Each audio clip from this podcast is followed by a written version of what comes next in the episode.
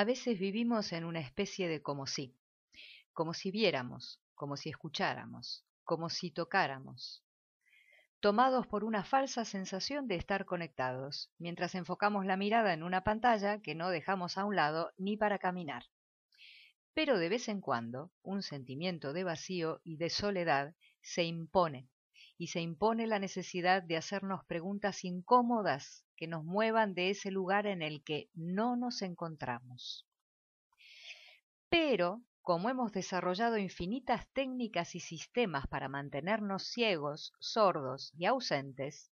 es muy posible que cada vez que alguien conecta con este sentimiento tan perturbador, inmediatamente coja alguna de estas herramientas y comience a practicar el como sí de estar conectado, el como sí de ser escuchado, el como sí de escuchar, el como sí de no estar solo. En lo real es que dejó escapar una oportunidad de oro de verdaderamente escucharse, de escuchar esa conciencia que se inquieta cuando algo no está yendo bien,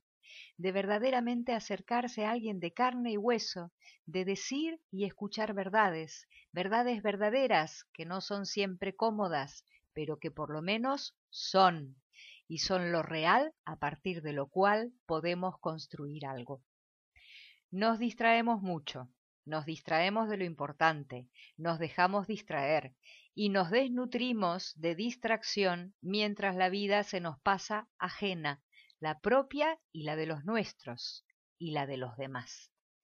Hace tiempo que perdimos el fuego que nos reunía, la mesa en la que nos veíamos las caras y lo sustituimos por la cara triste de la tecnología, simulando estar con muchos y no estamos con nadie, ni con nosotros mismos, que es el lugar desde el cual deberíamos iniciar el viaje de la comunicación.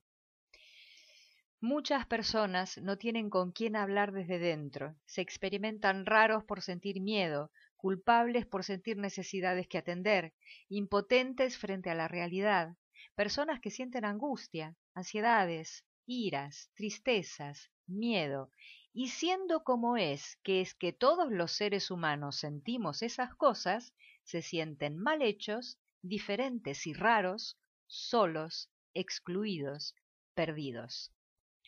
¿Por qué? ¿Por qué es tan difícil encontrar el espacio-tiempo humano de escucharse desde el respeto y la empatía? ¿Por qué nos olvidamos de mirarnos a los ojos, de abrazarnos con generosidad? Tal vez estemos tan asustados que en realidad huimos del encuentro que tanto necesitamos.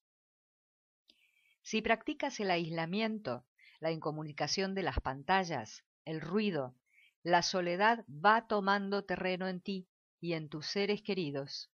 Y un día te puedes dar cuenta de que no conoces a nadie, y peor aún, que no te reconoces a ti mismo ni en ti ni a través de lo que te vinculas. El día en el que no puedes con tu angustia, con tu miedo, el día en el que no puedes dormir, el día en el que la tristeza se vuelve invencible, el día en el que te sientes perdido ese día se está abriendo una puerta, una oportunidad para tomar conciencia de ti, para que entres en lugar de huir ciego de lo que sea. Esa es una oportunidad para habitarte, transitarte, descubrirte y encontrarte. Siempre, dentro de cualquier angustia, está la llave para resolverla. Por difícil que sea el camino, es el único camino para llegar a ti, para sentirte verdaderamente conectado, pleno y presente, para que no vuelvas a sentirte solo o sola en tu propia presencia, la peor de las soledades, y para que ante ti todo ser humano se sienta en verdadera compañía.